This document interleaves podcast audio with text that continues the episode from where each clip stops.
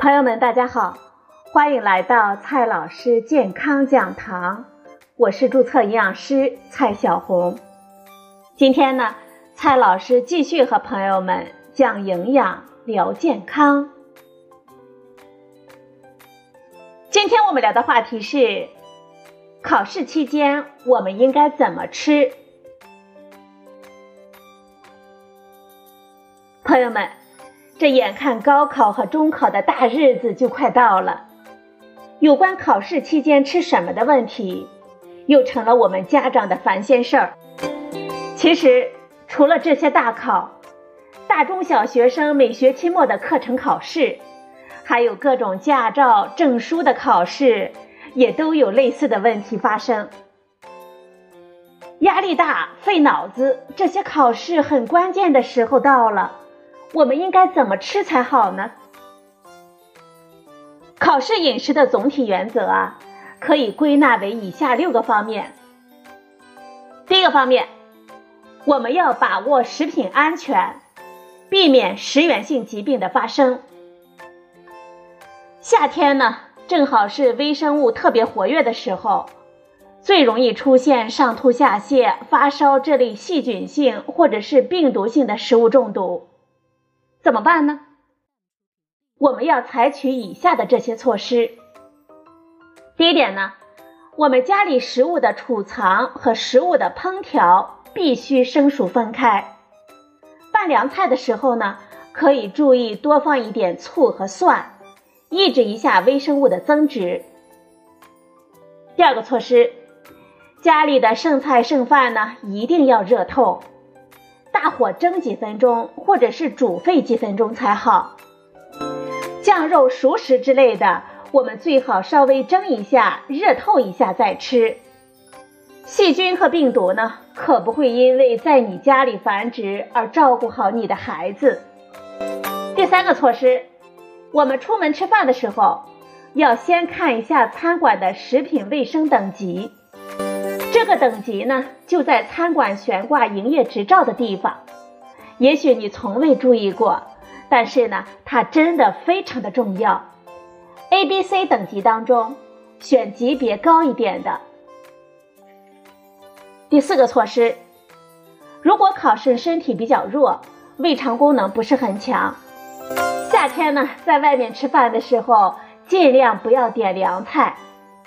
餐馆呢，往往会把提前做好的冷盘凉菜放在室温之下，而不是冰箱里，这细菌超标的比例是非常大的。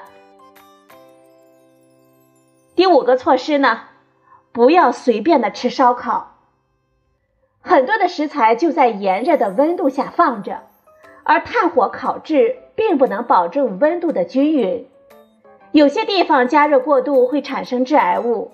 而有些部位细菌、病毒和寄生虫还没有杀灭呢。第六个措施，冷饮食物细菌超标的报道非常的常见，放在家里冷冻室中也容易和其他的食物发生微生物的交叉污染。而冷饮我们又不能加热杀菌之后再喝，所以呢，我们在考试这两三天要少吃冷饮是明智的。尤其是体弱、消化不良的考生，在饭前呢，不要喝冷饮、和甜饮料，以免降低消化系统的抵抗力。我们再来看第二个方面，我们要避免各种的消化不良、食物过敏和食物不耐受的可能性。我们日常不吃的新食材，或者是以往有过不良反应的食材。无论它的营养有多么好，这个时间呢，我们都不要吃。万一肠胃不适应，或者是发生过敏，就麻烦了。哪怕皮肤瘙痒、肚子胀气、拉肚子、便秘等等，都可能会影响我们的成绩。饮食越日常、越平淡越好，这样呢，既不增加我们的心理压力，又减少了安全的风险。真想慰劳孩子的话呀，我们要等高考结束之后再给他们吃大餐。再提醒大家几句，重要的事情呢，我们要对家长说三遍，就是注意食品安全，食品安全，食品安全。每年这个时候呢，都会有一些学生因为肠胃不适、食物中毒、食物过敏等问题而影响考试的发挥。就高考而言，这种情况纯属我们家长的责任了。接下来是我们需要注意的第三个方面：食物搭配要合理，保持血糖水平的稳定，让大脑长时间高效率的工作。每餐饭。我们都要把蔬菜、鱼肉、豆制品和主食组合起来吃，一份肉配两份蔬菜。我们要避免顿顿只吃面条加少量卤子之类的，大量的主食少量菜的这种吃法。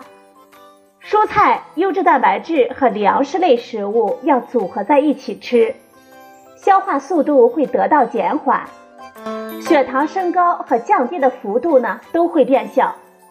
这样呢，就有利于我们餐后三四个小时都维持稳定的血糖水平了。我们需要注意的第四个方面，可以适度的加餐，以维持良好的体力和脑力。如果以往餐后经常昏昏欲睡的，过两个小时呢又精神不振，那么我们可以午餐的时候先吃半碗蔬菜。然后呢，再蔬菜一口，肉类一口，主食一口，这样轮着吃。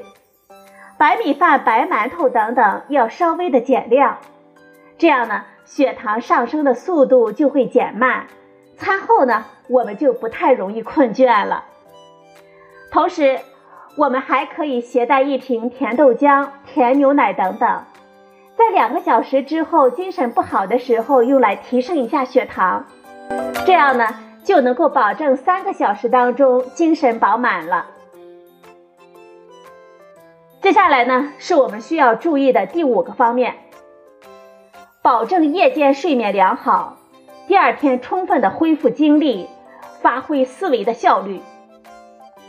大家都知道，我们睡眠不好的时候，人呢就会头昏脑胀，思维活动能力下降了，还有认知功能的受损。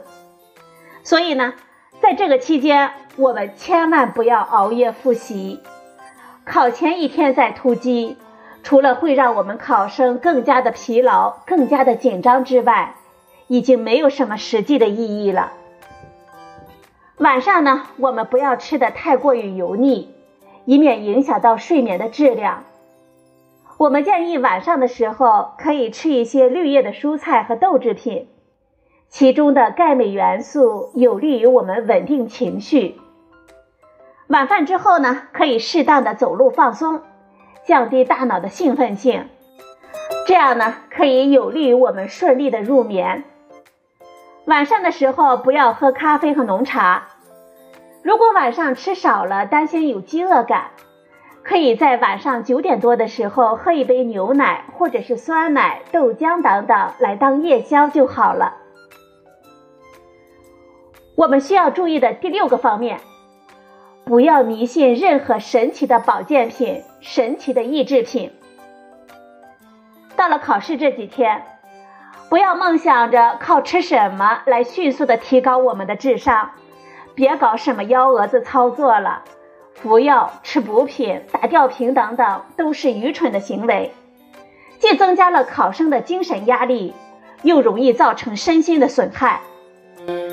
小商家等着在这个时候收我们大家的智商税，就等着我们这些缺乏常识又心急火燎、总想临时抱佛脚的家长们来乱买东西了。如果有影响考试发挥的身体健康的问题，请提前向医生求诊，并准备好相关的预案。比如说，女生呢痛经严重，正好撞上考试期。如果怕影响发挥，千万不要自己乱吃药来延迟月经的周期。这种情况呢，应当去咨询妇科的医生，请医生来帮忙解决。